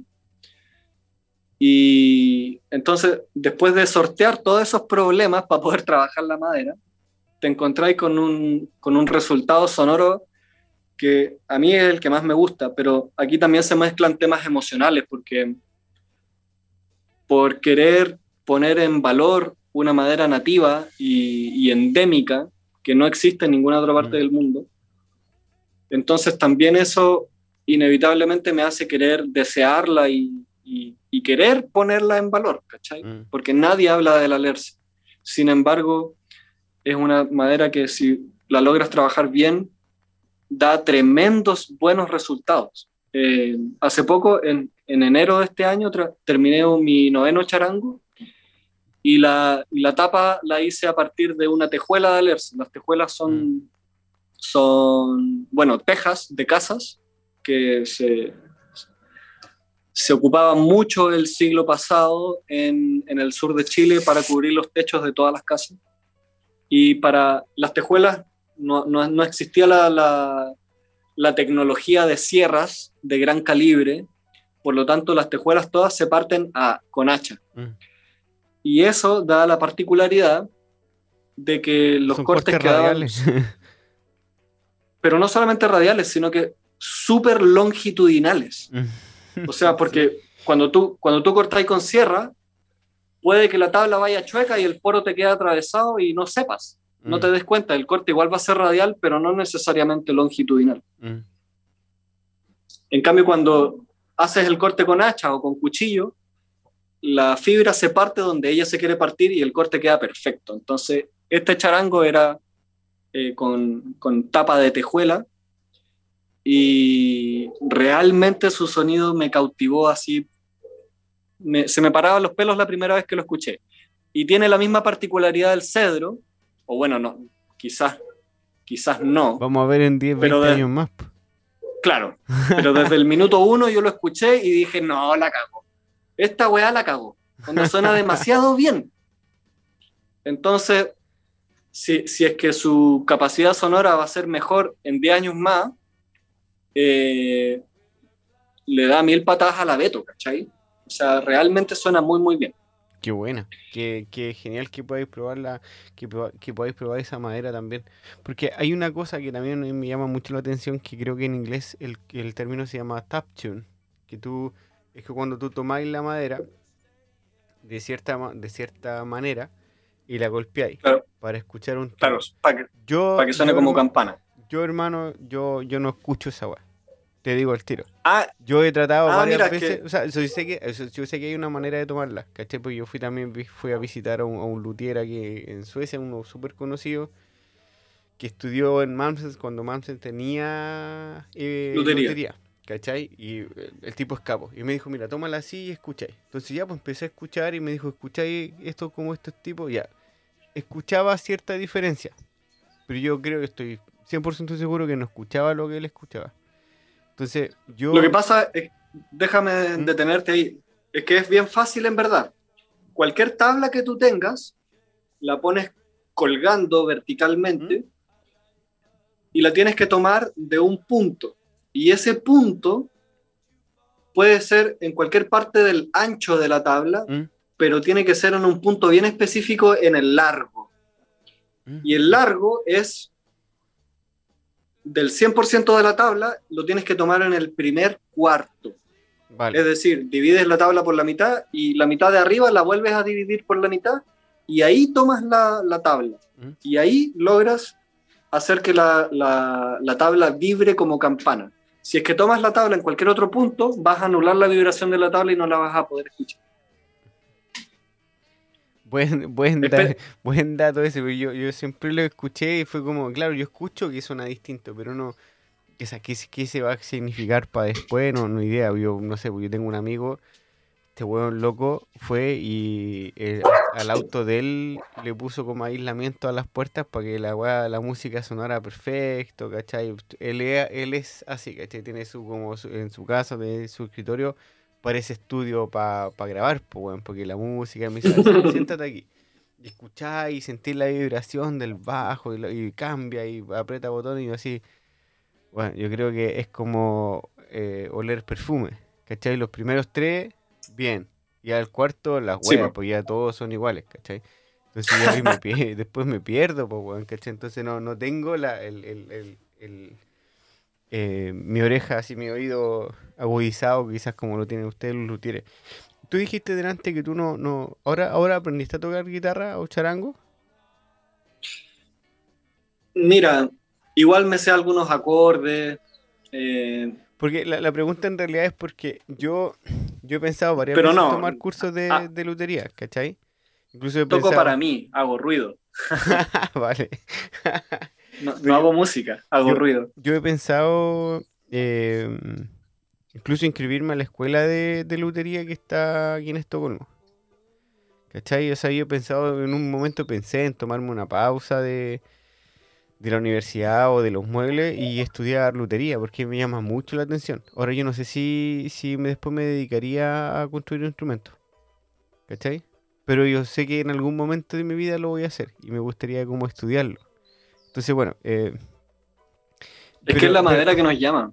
Sí, yo creo que sí, pero donde yo topo y topo fuerte es que yo no soy músico, ¿cachai? Lo que más toqué un tiempo fue como más, más percusión, pero no nada de cuerda. Y traté, creo que he tratado como tres, cuatro veces en mi vida de tocar guitarra, pero así como me sé tres, tres, tres notas, tres acordes y, y era, así como que apenas pude sacar el gorro de lana cuando estaba, cuando estaba chico, en- en la típica canción que se enseña en Chile para aprender a tocar guitarra. Y no, no, no creo que me dé...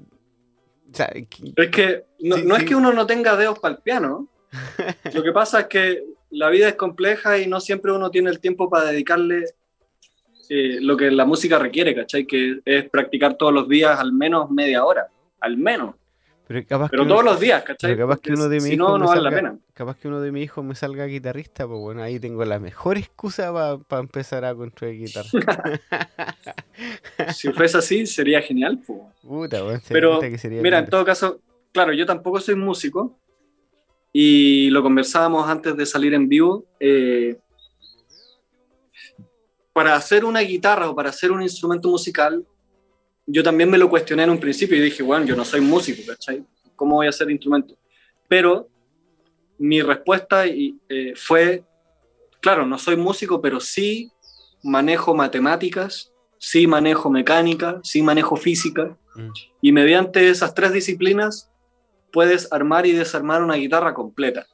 Bueno, esas tres disciplinas más el conocimiento de la madera, que no sé cómo llamarle a esa disciplina. Mm.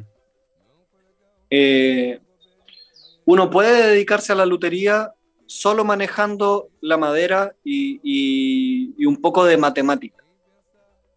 No necesariamente siendo músico, para nada. O sea, tú podís, como te digo, o sea, armar y desarmar una guitarra sin tener idea de, de un- de una sola canción.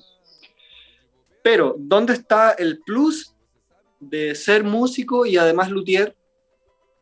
Es que cuando termines tu instrumento, después te va a costar mucho venderlo si es que no lo sabes tocar. ¿Cachai? Mm. Eh, todos mis colegas que, que son luthieres y además son músicos, el día uno que declararon que eran luthieres ya tenían clientes.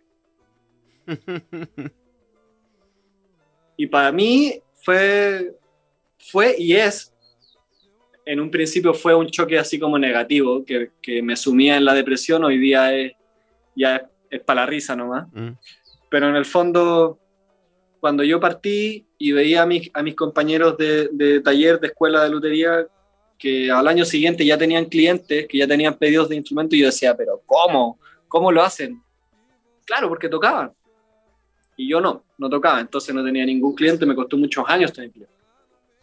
Y hoy en día tengo clientes y, y las personas se acercan a mí no porque toque, sino porque eh, se fijan en lo bien construidos en, en los detalles que tienen los instrumentos, son otras cosas lo que llama la atención más allá de la música. Eh, la pregunta que tengo ahora para ti, Jorge, es como. Ya me has contado como gran parte de, de cómo empezaste, de todo lo que sabía ahora, lo que está ahí, lo que está ahí ahora y todo. Que creo que sin duda el 2021 ha sido un tremendo año laboral para ti, una, creo que una proyección grande también como, como luthier a nivel nacional. ¿Qué se siente de un minuto a otro empezar a tú mismo a dar clases? Y tener alumnos que, se, inscriban a tus cursos y que vayan a, trabajar a tu taller. Puta, es una gran sorpresa. Eh, cada, cada alumno que se inscribe es un honor. O sea, de partida es un gran honor que alguien piense en mí y me quiera escoger como, como su profesor. Eh, justamente porque es una escuela informal, las clases las doy en mi casa, en mi taller.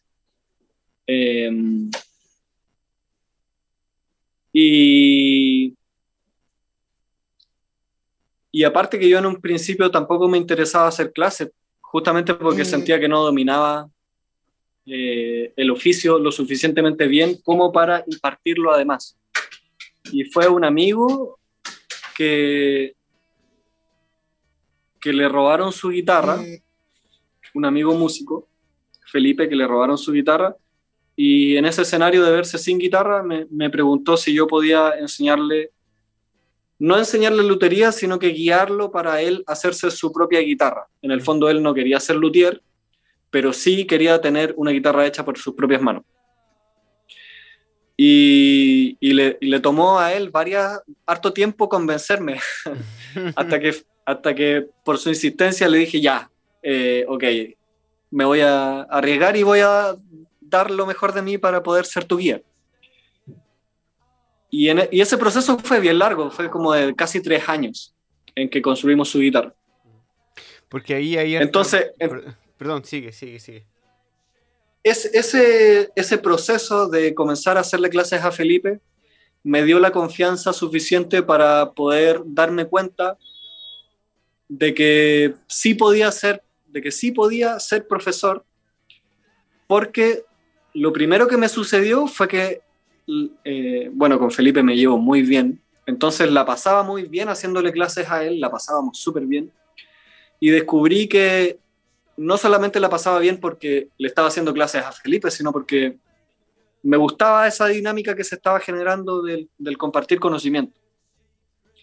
Y, ahí cambié mi perspectiva de, estar reacio a enseñar a querer enseñar.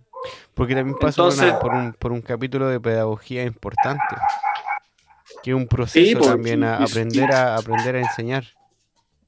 Sí, pues súper autodidacta. De hecho, hasta el día de hoy sigo en ese proceso.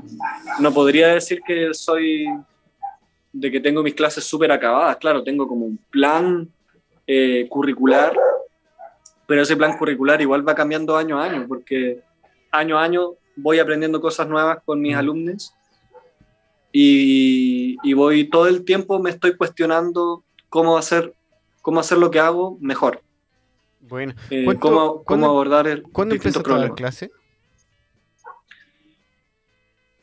Porque en 2017 no daba clases, ¿no? ¿O sí? Sí, lo que pasa es que era muy impopular. o sea, era, más bien era desconocido. Entonces, el trabajo fuerte que hay hecho en, Instagram te ha dado fruto. Sí. Buena, buena foto, Jorge. Tengo que decirte que, el, eh, la calidad de tus fotos, ¿cómo se dice? Hace que tu trabajo resalte. Se ve mucho más, se ve súper lindo y creo que puedes, que tú puedes como captar los ángulos que, sí, que sacáis las fotos y todo, eh, captáis justo lo que tú querías mostrar. Y está está súper bien trabajado eso. yo creo que la gente que está escuchando que se dé el tiempo de ver la cuenta de Ettore Taller, la cuenta de Jorge, porque Jorge tiene una cuenta súper eh, trabajada eh, en, el sentido de que va pensando súper bien los contenidos que va, que va publicando. Entonces eh, es una muy buena cuenta. Gracias, Sebastián. bueno, a propósito, yo he tomado varios talleres de marketing digital con, el, con la finalidad de, sacarle todo el partido posible a, Instagram, que en el fondo es la única plataforma que ocupo. Partí con Facebook, pero Facebook tiene mucha información así que me aburrió. ¿Página web? Y lo, lo, dejé de lado. Comencé a hacerla y está activa desde toretaller.cl, pero está en construcción, o sea, la página activa es mi biografía y nada más. Vale. Ettore con doble T. Sí, Ettore con doble T, taller con doble L. no lo vayan a escribir con Y.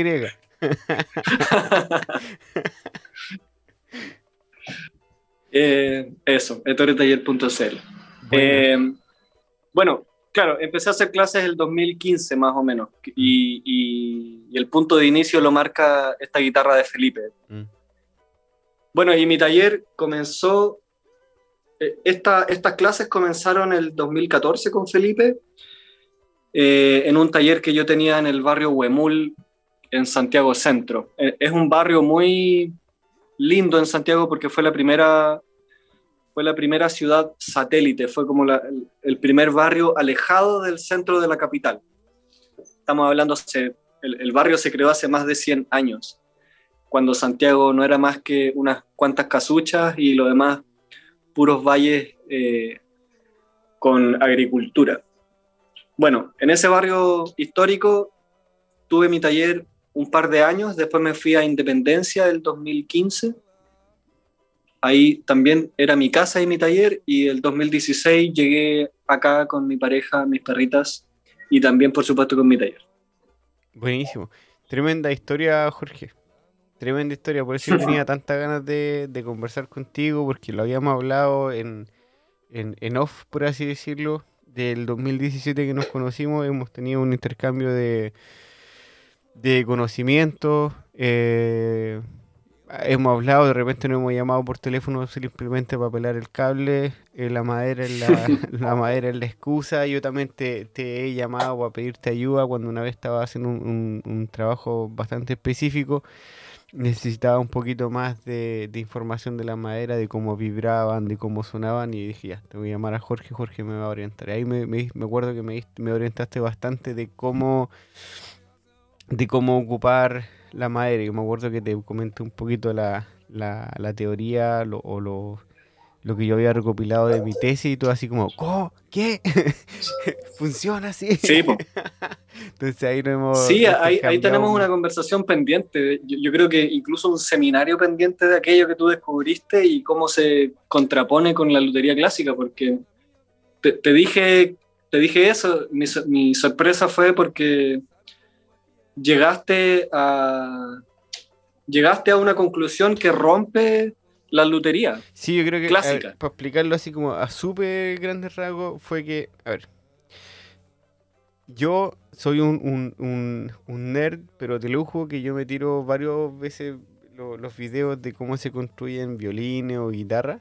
Los veo y me pongo a ver documentales de la madera con la que hacen los violines, que están, están en YouTube, pero no me pregunten el nombre ahora porque no me acuerdo. Entonces fui como escalando, tú sabes, pues te metías un video, vaya al otro, al otro, al otro, y de repente pasaste toda una tarde viendo documentales de violines o luthieres o de madera que se ocupan para hacer estas cosas, ¿cachai?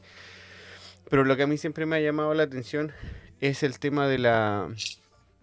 de la. ¿cuánto se llama? de la. de la guitarra, que es para el, se dice base, o la. que es como el. no es la tapa, sino que el fondo.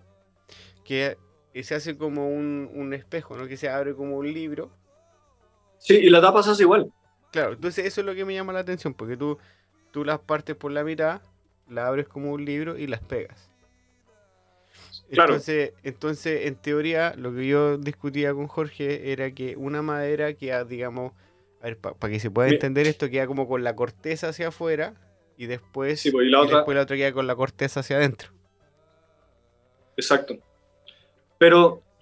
Claro, porque lo que yo descubrí, lo que yo descubrí, descubrí entre comillas, pero lo que yo, a, la conclusión que llegué con mi tesis, que yo andaba tratando de hacer como tipo resortes con la madera, era que si la madera la hacía presión desde la corteza hacia el, hacia el centro del tronco, por así decirlo, la madera quiere volver, así como quiere, quiere rebotar hacia afuera. Entonces es la misma teoría de cómo se hacen los arcos eh, tradicionales, sacan la madera del tronco de afuera y siempre la tienen la corteza, digamos, hacia afuera y la doblan hacia adentro, hacia el centro del, tronco. Entonces... O sea, la, corteza es a donde apunta la flecha. Claro, claro. Entonces la, el, el centro del, no, no sé la palabra en español correcta, el centro del tronco del árbol, Sí, el corazón. el corazón es a- hacia donde tú tenés que doblar la madera. Pero si tú la dobláis al revés, digamos que la dobláis desde el corazón del árbol hacia la corteza, la madera se lentamente se va a doblar y se va a acostumbrar a esa forma y va a, per- va a perder tensión. Eso en teoría. Sí. Eso en teoría. ¿Sabéis que ocurre algo bien chistoso? Mm. Hay una analog- ana- analogía que yo he estado realizando porque la madera se deforma mucho al, al perder y ganar humedad. Mm. Y esa deformación no es gratuita, o sea, tiene que ver mucho con cómo está cortado el palo. Y cocinando me di cuenta de que las zanahorias se comportan muy parecido a, a los troncos. Para la gente que está escuchando, Jorge está igual de loco que yo y, que un- un- y varios más que escuchan este podcast, así que no vengan como que mira lo que dijo ahora, una zanahoria, mira. No, no, de verdad. Eh, cortando una zanahoria por la mitad, eh, longitudinalmente, Mm. no, no transversalmente, sino, ah, digamos, haciendo un corte paralelo o por el eje de la zanahoria, y después, o sea, bueno, ya haciendo ese, ese puro corte, o sea, partiendo una zanahoria en dos, a lo largo, te vas a dar cuenta de que los resultantes, es decir, cada mitad de la zanahoria, no se va a quedar estática, sino que va a tender a, a abrirse, como los pétalos de una rosa. Y así mismo es como se comporta la madera, Sí, po, por el tema de la, de la tensión, claro. por la tensión que está como acumulada en su propio cuerpo, por decirlo de alguna Mm. forma. Entonces, si alguien quiere entender cómo se comportan los troncos dependiendo del tipo de corte, lo más fácil que puedes hacer es ir y cortar una zanahoria en distintas, ma- de distintas formas, Mm. longitudinalmente radial o longitudinalmente tangencial, y solo haciendo ese ejercicio te vas a dar cuenta cómo se mueven las tablas. Yo creo que, que aunque suene chistoso, yo creo que es un buen ejercicio, bueno, es un buen ejercicio para que, para que entiendan eso. A- aparte, Jorge, yo co- con, eh, contigo quiero probar una cosa, eh, creo que no la hemos, no la hemos probado antes en este podcast, así que vamos, vamos a inaugurarla contigo. Vamos a inaugurarla. Porque Eso. yo te di una, te mandé, antes que empezáramos a grabar, tenía tarea para la casa. Sí, Tenía tarea para la casa. Y yo le dije a Jorge, a ver, tírate una, recomiéndate unos libros, recomiéndate unas cuentas de repente de Instagram que a la gente también le, le puedan interesar y se puedan ahí ir, ir mirando otra, otra, otras cuentas. ¿Tenía ¿lo, digo ya? Sí, sí. Bueno, este libro yo no me, lo- no me lo he leído, pero Empezamos con la primera recomendación de, de, de manager argentino. no, estoy bueno. no, pero sí. El, es un libro que yo ya había mencionado en antes, que es La guitarra mágica, que es, es un punto de partida en la lutería, al menos en Latinoamérica. Muy, muy recomendado porque salen, como dije antes, salen todos los aspectos o casi todos los aspectos que hay que manejar para poder fabricar una guitarra de pe a pa. Y aparte, el autor de este libro, que es Ricardo Luzao, que en paz descanse, murió, falleció el año pasado, si no me equivoco. Eh, aparte, él tiene un canal de YouTube y en el canal de YouTube explica casi todos los capítulos del libro. Entonces, entre el canal, entre dato. el canal de YouTube y el libro, eh, te puedes hacer luthier de manera autodidacta garantizado. O al menos te puedes, te puedes introducir en la lutería. El otro libro que quiero recomendar, y este sí que es el que no me he leído, que solo he hojeado eh, gracias a una extensa biblioteca de lutería que tiene un amigo mío, Pablo. Apro- aprovecho de mandarle un, un saludo. Hay muchos Pablos, pero este es el único Pablo que tiene una gran biblioteca de lutería. Ese Pablo sabe que, Pablo es. No es otro Pablo, es ese Pablo. Bueno, ahí él me contó de que existe esta, que es la Real Biblia de la Lutería, de un luthier gringo que se llama Ervin Somoyi. Ervin Somoyi tiene una página que es ervinsomoyi.com y ahí ustedes pueden buscar sus guitarras que yo creo que son las más caras del mundo, valen... Tiene varias guitarras a la venta, eh, creo, creo que parten en los 40 mil dólares. así así nomás. para gozar. No, pero es que, weón, lo vale. O sea... Sí, es que, es que, es que ese es el tema. Cuando uno dice, oye, caro, pero claro, si yo tuviera la plata y si yo fuera músico y necesitara esta guitarra, me la voy a comprar igual. Sí, o sea, sin, sin, lo digo sin tapujos, o sea, yo, yo quisiera llegar a hacer instrumentos eh, como él, o no como él, sino que tan bien evaluados como sus guitarras, de todas maneras. Mm. Y, y tan bien hechas. Bueno, él tiene un libro que se llama The Responsive Guitar, como la guitarra responsiva. Y ese es un primer volumen, como un poco teórico de cómo hacer una guitarra responsiva, o sea, que como intérprete, la guitarra te acompaña de la mejor manera, cómo hacer esa guitarra acompañante. Y eh, después, años después, él saca un segundo volumen que se llama Making the Responsive Guitar. Entonces, en el primer volumen explica cómo funciona la guitarra y en el segundo volumen explica cómo construirla. Bueno. Lo malo de este libro es que está solo en inglés, o sea, bueno, no lo malo, sino que para nosotros los, los hispanohablantes es fome que no está traducido, está en inglés. Pero es una joya. Eh, a quien pueda, cómprese ambos, ambos volúmenes. Ambos volúmenes están disponibles en la página web de Erwin y no se van a arrepentir. Buenísimo. Em, eso con libros de lutería, pero aparte quisiera recomendar dos libros que no tienen, no tienen que ver directamente con lutería, pero sí indirectamente. Uno es La huella del fuego de Luis Otero, que explica la historia de los bosques de Chile desde el desde la historia, o sea, perdón, desde antes de la colonia, el precolombino, es a esa palabra quería llegar. Mm. O sea, desde el manejo de los pueblos originarios eh, hasta los días actuales. La historia de, este libro, de La huella del fuego, termina como en 1990 más o menos.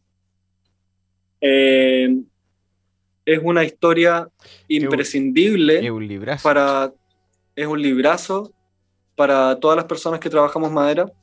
es, la persona de Chile que, que, quiera mandármelo de regalo, yo se lo voy a agradecer un montón. es, un, libro cortito, tiene como 150 páginas, pero y, es bien técnico, o sea, eh, realmente hay que estar interesado en los bosques para leérselo de pe a pa. Creo que le faltan infografías más amables, pero igual, si te interesa el, eh, cómo se conformaron los bosques, eh, cómo llegamos a tener los bosques que tenemos hoy en día o la falta de, porque hoy en día prácticamente no quedan bosques nativos. Eh, si miramos el mapa de Chile, los bosques nativos son solo puntos, no son áreas. No nos engañemos como que hay bosques, mm. porque que hayan solo puntos en el mapa es un escenario bastante, bastante triste.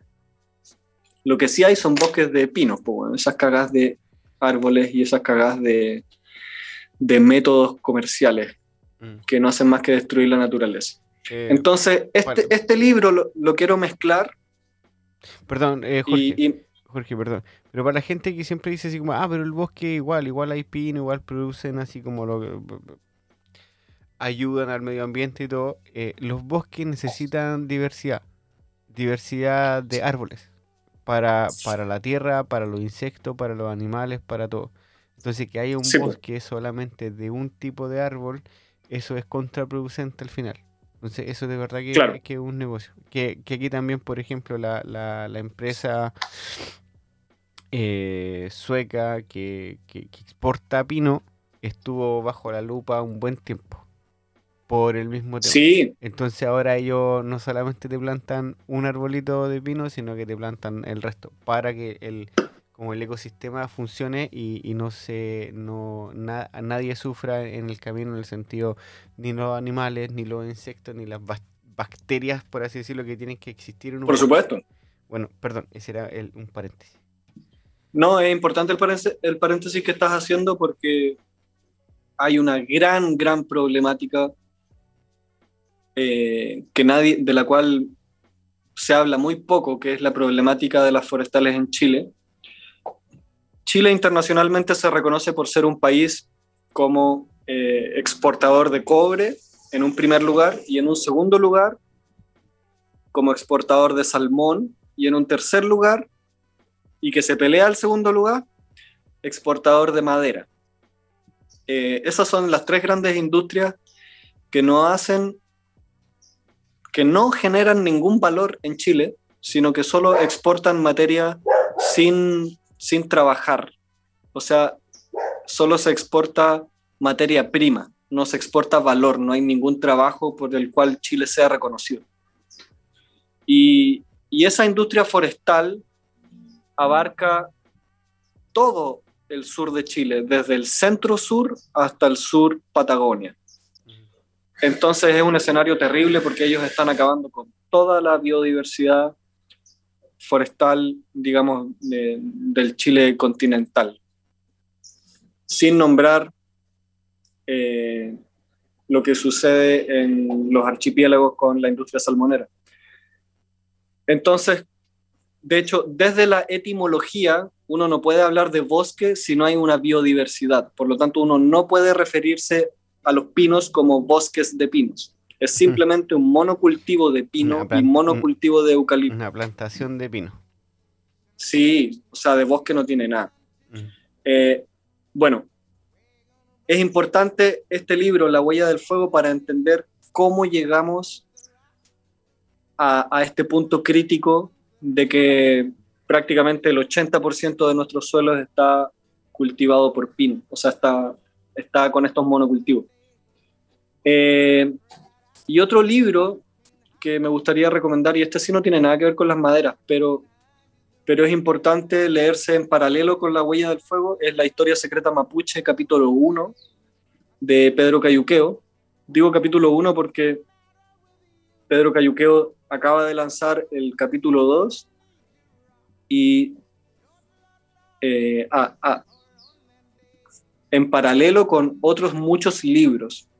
Pedro Cayuqueo ya tiene varios libros en su haber. Y la historia secreta mapuche, yo me lo estoy terminando y lo voy leyendo paralelamente con La huella del fuego porque comparten muchas épocas.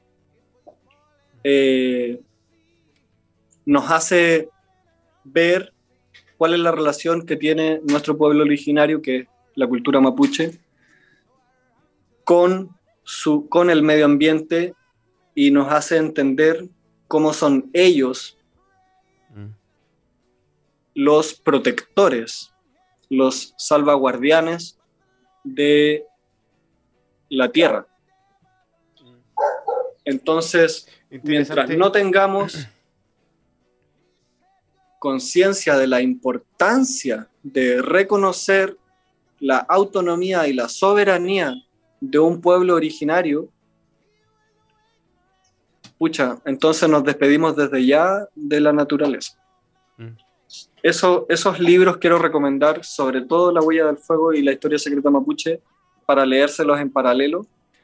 Son, o sea, de verdad te, te abre la mente em, de cómo se manejan las cosas en Latinoamérica.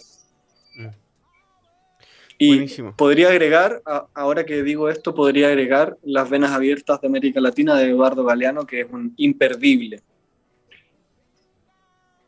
Yo aquí anotando, yo creo que la próxima vez que, que vaya a Chile, eh, voy a tener que tenerme una dos maletas extra, una con madera y otra para los libros. Y una para los libros. voy a dejar mi ropa, mi ropa en Chile. O sea, e, estos libros a mí me han, me han, me han convertido políticamente. Eh, me han ayudado en mi revolución interna mm.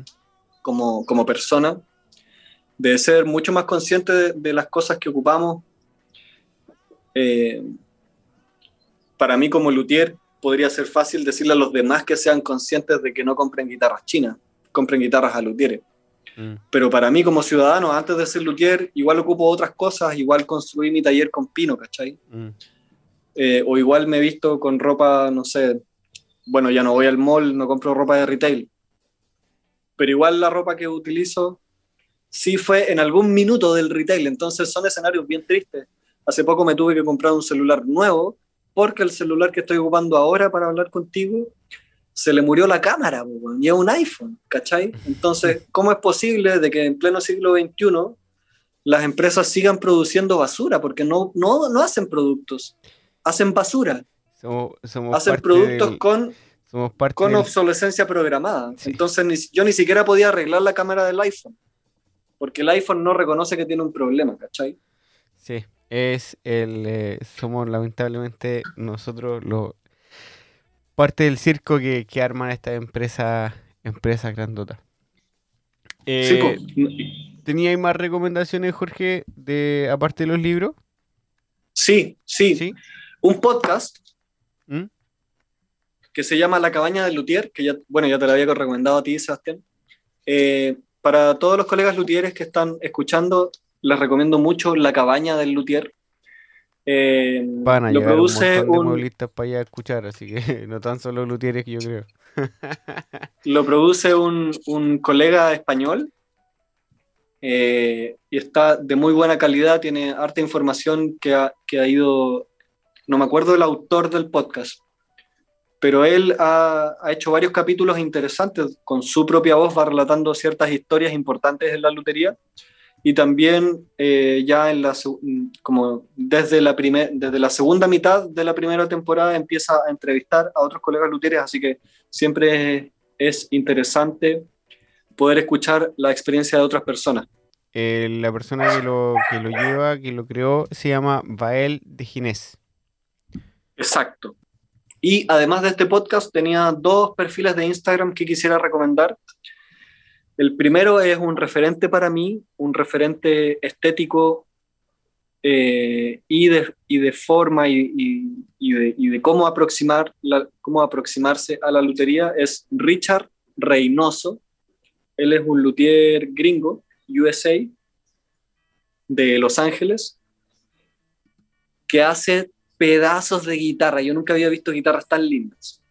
Y aparte su Instagram está muy bien hecho, su calidad de fotografía es muy linda, muy, muy linda. Em, y él no tiene ningún asco en mostrar las guitarras por dentro ni los procesos. Entonces, si tú recorres el Instagram y te interesa la lutería, vas a aprender mucho simplemente viendo las fotos que él publica.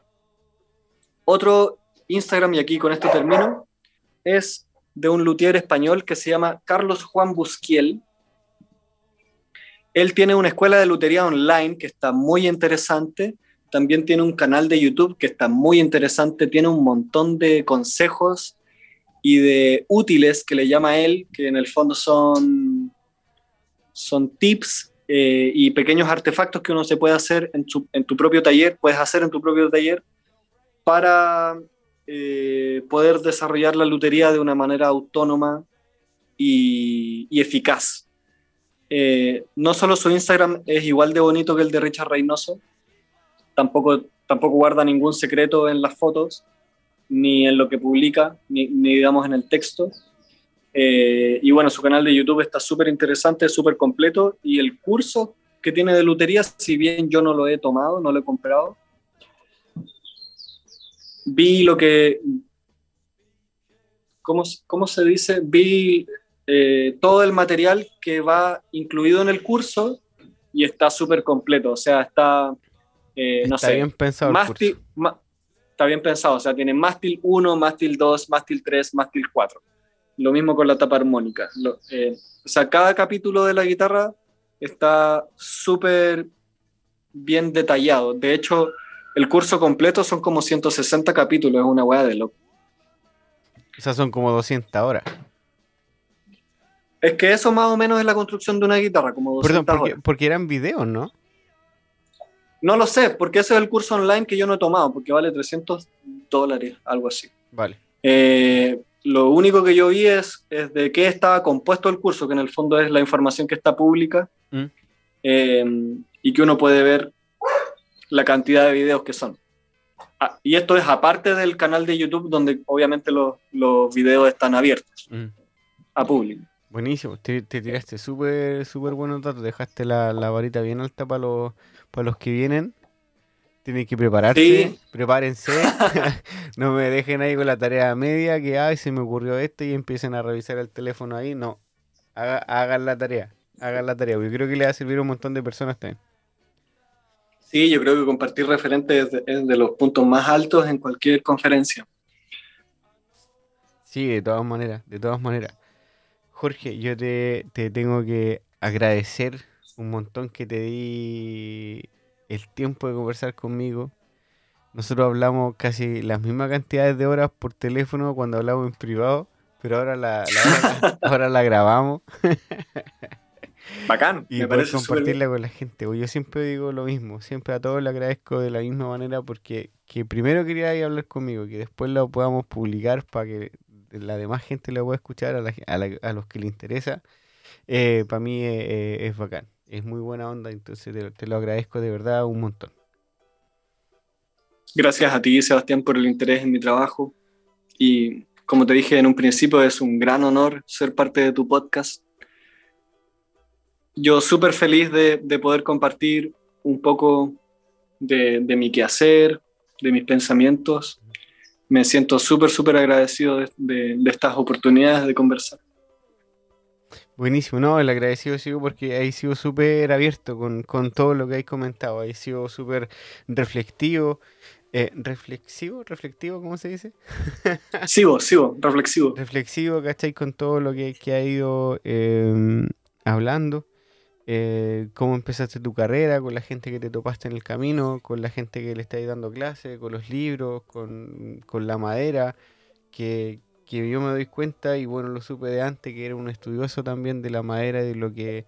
Y entiendes que tienes que estudiar para poder estar, eh, ir rindiendo al nivel que está ahí, al nivel que estáis trabajando. Yo creo que el nivel que estás trabajando es un muy buen nivel, pero también requiere de una muy buena, de una muy buena base. Yo creo que vais, vais nivelando eso súper bien. Así que sigue así, seguro en un tiempo más nos vamos a tirar otro, otro capítulo, otra conversación aquí en el podcast. Ahí quizás la- nos vamos a poner un poquito más, más técnicos, qué sé yo. Pero vamos a ver, vamos a ver qué va saliendo. Pero- Estaría bueno una, una buena, una segunda, una segunda, mm, Una segunda eh, patita. una segunda patita, porque si- todo, todo el tiempo uno va aprendiendo cosas nuevas. O sea, creo que quedarse con el mismo conocimiento no solamente, o sea, o sea, simplemente es imposible quedarse con el mismo conocimiento porque cuando uno va trabajando, tu trabajo va creciendo, se va volviendo, se va volviendo mejor, de mejor calidad, y eso te requiere nuevos conocimientos. O sea, como te dije delante, yo no iba a los libros porque me gustara estar rodeado de libros. Iba a los libros después de haberme mandado tremendo cagazo. Entonces decía, chucha, ya mis conocimientos no me alcanzan para resolver este problema. Tengo que consultar a algo nuevo. Y asimismo, o sea, esa es la razón por la cual he ido buscando conocimiento y felizmente he podido llegar a él.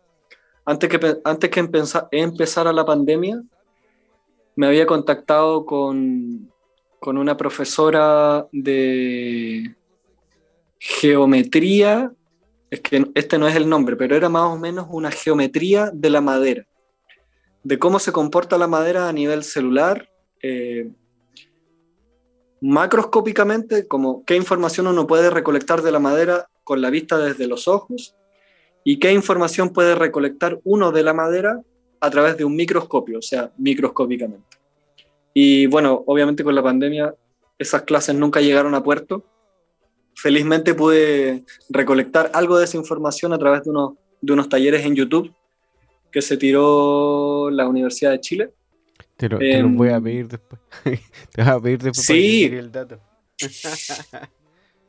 y es increíble, bueno, es increíble lo genial que pasa en la madera eh, microscópicamente, porque no son tantas células, pues no son tantas células como, como nosotros que, que nos movemos y cosas así. O sea, los árboles tienen eh, una cantidad súper acotada de células distintas y, y, eso hace que estudiarlas sea bien interesante porque tu, tu enfoque no se, no se divide en tantas cosas, sino que está la célula madre, el poro, eh, la pared celular y ahí paramos de contar, o sea, no hay muchas cosas más. Bueno, están los, los radios leñosos, etc. Y mm, a mí me causó mucha atención escuchar a, la profesora de este taller, que era un taller online, la, me, causó, me causó mucha impresión la desconexión que hay entre la madera a un nivel, entre el, observamiento de la madera a un nivel científico, la desconexión que hay con el nivel práctico de trabajar la madera con un fin eh, artificial de, que se va a hacer un mueble o se va a hacer, un instrumento o una casa o un bote, lo que sea. Hay, mucho, hay, hay, un, hay un espacio gigantesco entre, entre la ciencia y, y, la vida cotidiana de qué podemos hacer con la madera y, y cómo se está estudiando la madera. Mm. Al menos esa impresión me dio con, con los comentarios que hacía la profesora y yo quedaba así como, no, eso no es así. Entonces, me, llamó la atención porque eh, justamente pasa, porque que el mundo científico de repente se, es muy científico para nosotros los seres normales y, y también nosotros como seres normales somos muy poco entretenidos o muy poco interesantes para el mundo científico. Siento que ahí también hay un, hay un vacío que sería importante abordar. bueno, eso. Buena reflexión te tiraste el... para terminar. Pero igual te quería preguntar, Jorge, ¿querías tirarte un mensaje, algo en, en específico, algo especial eh, para, cerrar este capítulo, esta conversación?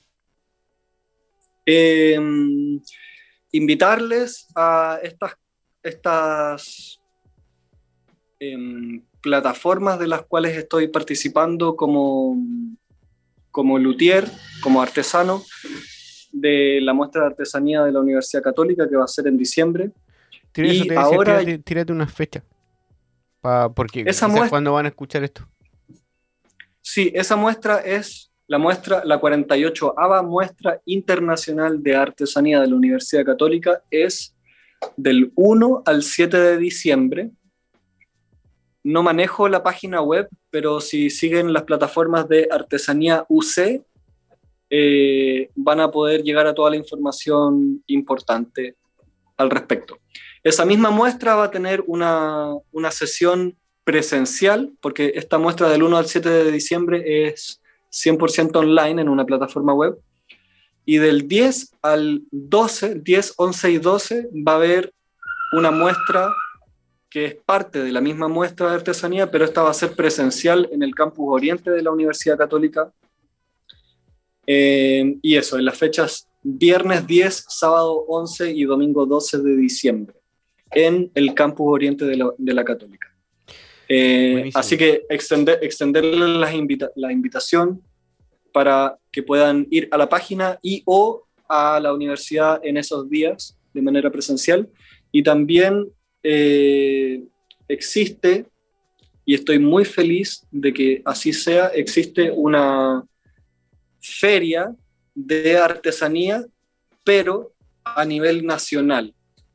¿Y, por qué digo que me pone feliz?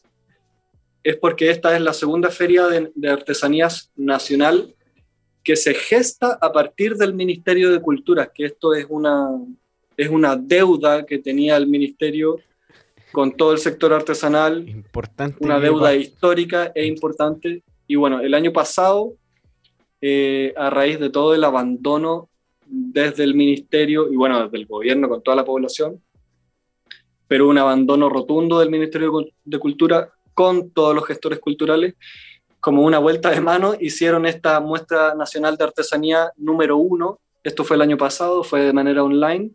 Y este año también está haciendo, eh, el día de hoy se inauguró. Eh, chuta, tampoco me acuerdo de la página web en específico, pero yo creo que si ponen artesanías.cl, algo van a llegar en Google. Esta feria está, eh, partió hoy y va a durar esta semana y la próxima. Eh, también es una feria online 100% y bueno, pueden encontrar no solo mi trabajo, sino que el de muchos, muchos, muchos colegas. Bueno, Así que eso, extenderles la invitación a, estas, a estos dos eventos. Tírate unos links de ahí en, en tu red, en, la, en tu cuenta de Instagram para que la gente lo vaya siguiendo. La gente que está en Sí, Chile que maneras. tiene la posibilidad de ir a, a- a ver estas exposiciones y participar de todas estas actividades, háganlo porque yo creo que no se van a, a arrepentir. Para la gente que escuchó el podcast y llegó hasta acá, se lo agradezco un montón. Eh, acuérdense de seguir y recomendar, si es que esto les gusta, pero sigan la cuenta en, en Spotify, sigan la cuenta en, del, del podcast que se llama Ebanista Chileno, síganla en Instagram para que estén al tanto de las personas que vienen, de los invitados que están y, y no se pierdan ni un capítulo. Y gracias a toda la gente que, que escribe, que, que, que pide más capítulos. Siempre se le agradecería. A ti, Jorge, eh, te agradezco de nuevo una vez más por el tiempo y la buena onda de, de compartir tu historia y, y un montón de datos y la buena onda siempre, siempre conmigo. Así que un abrazo, amigo, y, y estamos escuchando. eh, seguimos pelando el cable en off y a la gente que escuchó, hasta la próxima. Hasta la próxima. Muchas gracias, Sebastián. Que estén bien. Chau. play this this this this play play play this this this